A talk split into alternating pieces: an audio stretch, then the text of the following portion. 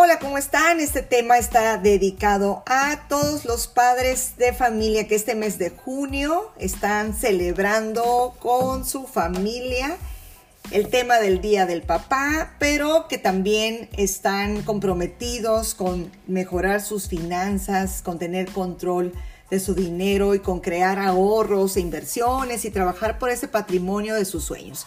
Pues para todos los papás les tengo un tema que desde mi punto de vista es bien básico y se trata de dónde invertir mis ahorros o sus ahorros. El tema de invertir los ahorros, para empezar, quiero que estemos bien claros en una distinción. Primero hay que estar bien claros cuál es el objetivo de ese ahorro. Así es, como escuchaste. Todos los ahorros tienen o deberían de tener un objetivo bien básico. ¿Por qué? Porque basándonos en ese propósito o ese objetivo de esa acumulación de dinero, sabemos que el ahorro es una acumulación de dinero, vamos a definir en dónde ponemos ese dinero. Y te voy a dar un ejemplo. Por ejemplo, si tú estás creando un ahorro para tu fondo de emergencia, que desde mi recomendación, este es el número uno, el ahorro número uno que todos deberíamos de tener, ese fondo de emergencia que estamos eh, guardando dinero, ya sea para imprevistos que ocurren, para situaciones eh, que pueden acontecer en la casa, para tal vez un desempleo o tal vez cuando las cosas no vayan muy bien en el negocio puedas echar mano a ese dinero. Y además, sabes, te doy una recomendación en el fondo de emergencias. Puedes colocar ahí el dinero que es el monto de los deducibles o coaseguros de tus aseguranzas. Es decir, si tú tienes un seguro de carro o de gastos médicos, sabemos que se requiere tener listo un dinerito para hacer frente a ese coaseguro o deducible que te piden las aseguranzas. Pues este dinero podría estar junto en tu fondo de emergencia. Bien, ahora las características. Este dinero no puedes exponerlo en una inversión eh, de renta variable, de riesgo haciendo trading, haciendo forex, trayendo este dinero de arriba para abajo en diferentes inversiones.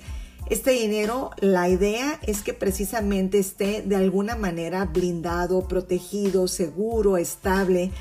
Aquí es donde puede aplicar el que abras una cuenta adicional. Todos los bancos tienen la obligación de tener una cuenta gratuita. Puedes tener una cuenta adicional de tu banco donde deposites este dinero. La idea es que no tengas la tarjeta de débito a la mano para que no tengas acceso de inmediato, pero sí un acceso por lo menos que te tome menos de 24 horas poder disponer de ese dinero para precisamente hacer frente pues a ese imprevisto. Otra de las opciones es que lo coloques en algún tipo de inversión, puede ser algún fondo de inversión de deuda, todos los bancos tienen diferentes mecanismos que te pueden ofrecer.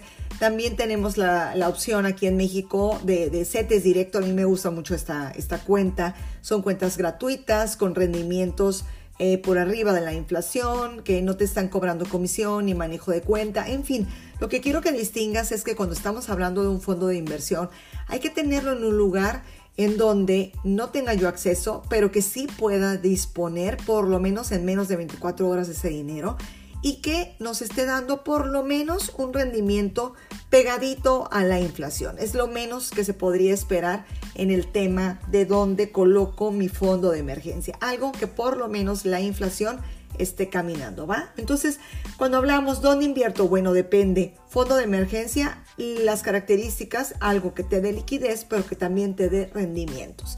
Cuando estamos hablando del retiro, pues cuando vamos a hablar de retiro, depende también mucho de qué edad tienes, pero en teoría se supone que cuando estamos ahorrando para el retiro, vamos de largo plazo, o sea, estamos hablando de que estamos ahorrando por un plazo mayor de cinco años y que ese dinero exclusivamente va a ir para el retiro. Bien, pues si vas a crear ese tipo de ahorro, puedes echar mano de compañías que te permiten que ese dinero ahorrado sea deducible de impuestos, ese dinero vamos de largo plazo, vamos a buscar compañías que sean expertas en fondos de inversión o instrumentos financieros dedicados exclusivos para el ahorro, porque de alguna manera tienen mecanismos de, blindaje, de estabilidad, si le ponen componentes de renta variable para que pueda crecer ese dinero, pero también le ponen varios componentes de deuda o de eh, UDIs, por ejemplo, en el caso de México, para que el dinero esté creciendo con la inflación, pero de alguna manera tenga estabilidad. Y vamos de largo plazo. Entonces, aquí, ahorros para el retiro, compañías que se dediquen especialmente a temas del retiro. Ellos van a ser los expertos en saber cómo van a proteger tu dinero de largo plazo. Ahora, si estamos hablando de inversiones, eh, simplemente el querer tener una inversión de largo plazo en donde no lo voy a tocar, tal vez es para los estudios de mi hijo, tal vez es para un negocio que quiero tener en 10 años, tal vez estoy juntando para un terreno, algo de largo plazo, ahí sí podemos incursionar un poquito más en paquetes de empresas de tecnologías, paquetes de empresas que hacen eh, e-commerce, que están ahorita de crecimiento. Podemos voltear a ver al oro, aunque ahorita el oro en este año no se está esperando que tenga crecimiento. Larga historia, escucha otro podcast acerca del oro.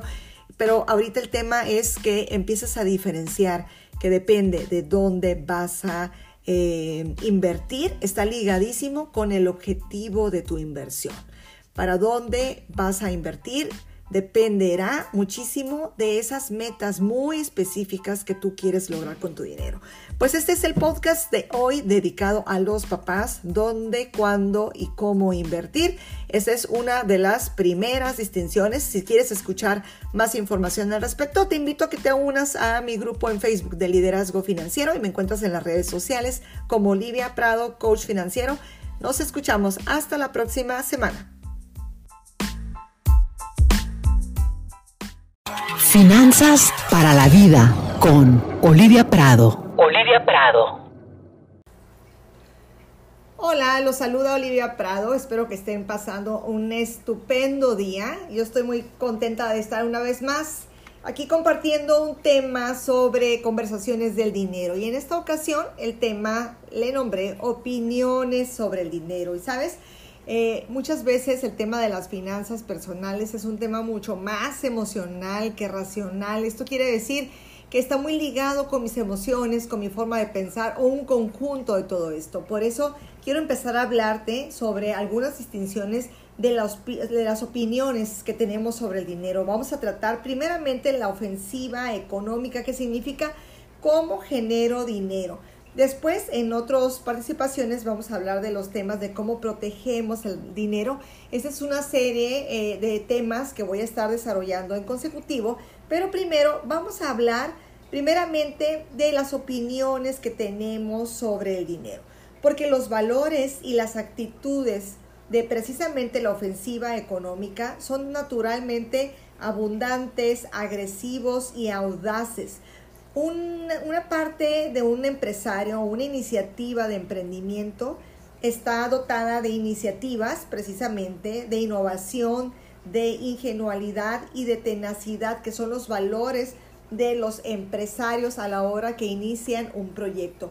Por eso quiero hablarte de este tema de cuáles son las opiniones que tú tienes sobre el dinero. Y sabes, una de las influencias más importantes en los hábitos para gastar, y tomar o no tomar préstamos provienen precisamente de las visiones básicas que tenemos del dinero. Estas opiniones pueden cambiar, desde luego que a menudo deben cambiar si requiere ser solvente, o sea, si usted quiere lograr una solvencia y una libertad financiera, definitivamente tenemos que hacer unos ajustes acerca de las opiniones que actualmente usted tiene con el dinero, porque precisamente van a tener un impacto en cómo lo está manejando en sus hábitos de gasto, de consumo. Pero primero vamos a comprender cuál es la visión del dinero que actualmente nos está manejando.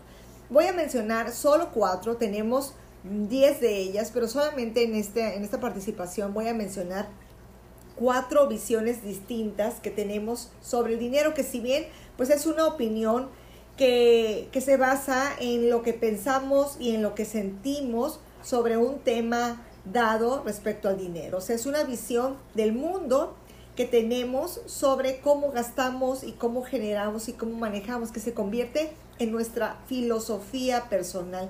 De igual manera, pues cada persona también tiene una visión del dinero que de alguna manera está consciente o inconscientemente. Es decir, lo elija o no lo elija, usted tiene una visión del dinero que se le ha convertido en una filosofía de vida. Y esto es uno de los temas que vamos a hablar. Y fíjese, El primero de ellos es la opinión o la visión del dinero como si el dinero fuera un misterio. Cuando tenemos esa visión del dinero que es un misterio, en esta visión las personas parecen no tener idea de cómo se genera, cómo se conserva ni cómo funciona. O sea, como resultado, aquellas personas que comparten esta visión tienden a pensar que las personas que tienen éxito económico son de alguna manera afortunados puesto que no entienden la manera de cómo funciona ni para el gasto inteligente ni para estar creando riquezas. Entonces, cuando ven a una persona con mucho dinero, piensan que solamente ha sido cuestión de suerte. Desde este punto de vista, seguir unos principios de la solvencia, pues es como apostar si va a funcionar o no funcionará, porque va ligado a la suerte que se tiene, no precisamente a que sepas manejar. Cuando consideras el punto número dos, que el dinero es un amo, el dinero como amo, desde esta perspectiva, toda la vida de una persona queda sujeta a pagar las cuentas. El centro es la falta de dinero, la necesidad de más y el duro y aburrido trabajo de subsistir. Esta es la visión del dinero como amo. Las personas con esta visión le dicen constantemente a sus hijos, no podemos pagar esto, no podemos pagar aquello, no tenemos dinero. ¿Les suena familiar esto? Al mismo tiempo suelen comprar cosas a crédito diariamente porque creen que no lo pueden comprar de otra manera. Fíjese, vaya identificando cómo es su visión del dinero. ¿Es como un ministerio o es como si el dinero fuera el amo? Uno de los temas eh, que más escuchamos hoy en día es una motivación y esta es una, la tercera visión del dinero, un dinero como motivación. Esta es la condición por la cual utilizamos el dinero para presionar a una persona para alcanzar un logro mayor y realizar una contribución mucho más grande. Puede resultar una motivación por razones altruistas, por lo general es una combinación de ambas, es decir, eh, el tema de la motivación es cuando vas a hacer algo por ganar un dinero extra, tal vez un bono extra, que nada de malo, es simplemente la idea es que tú distingas cuál es tu filosofía del dinero, qué es lo que más te mueve. En esta visión del dinero como una motivación, tenga cuidado con esta visión sobre el dinero porque a menudo crea enfoques poco saludables para el trabajo, las relaciones personales, pero también para su vida diaria. Sin embargo, sentirse motivado en función de un objetivo o propósito de vida superior y usar el dinero como herramienta para conseguir ese objetivo, fíjese bien, es muy diferente porque entonces resulta una motivación que es sana y que además es efectiva, ¿de acuerdo? Bueno, vamos a seguir con el que más me gusta, que es el dinero como maximizador. Este es otra de las visiones del dinero. Cuando una persona está en esta visión de utilizar el dinero como un maximizador en su vida, está utilizando precisamente dinero para generar una mayor contribución y aprovechar al máximo su potencial. Oiga usted, esto por lo general es mucho más desinteresado y altruista que las otras visiones.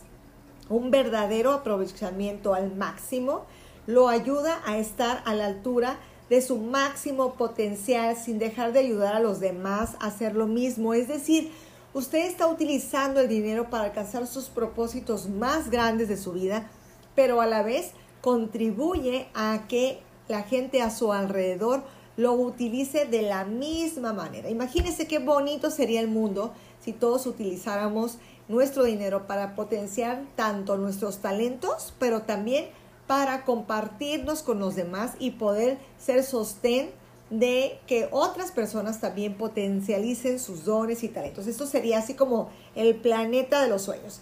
Pues estas personas con esta visión del dinero como maximizador se disciplinan a sí mismas para vivir precisamente en una vida de solvencia. Tomar decisiones económicas según una visión de largo plazo, es decir, no viven en el corto plazo, no buscan satisfacciones de hoy o de mañana o de esta semana, sino que saben que el dinero lo pueden utilizar para propósitos mucho más grandes que son redituables en el largo plazo. ¿Sabes? Adoptar el, el hábito de una gratificación diferida y utilizar la naturaleza compuesta del dinero para crear negocios y alcanzar tus sueños es una combinación pero extraordinaria y yo creo que una de las que te pueden traer mayor dicha para tu vida diaria. Y pues esos son algunos ejemplos de cuáles son las visiones del dinero. Si a usted le interesa obtener o leer más bien el artículo completo de este tema, puede visitar mi página de oliviaprado.com.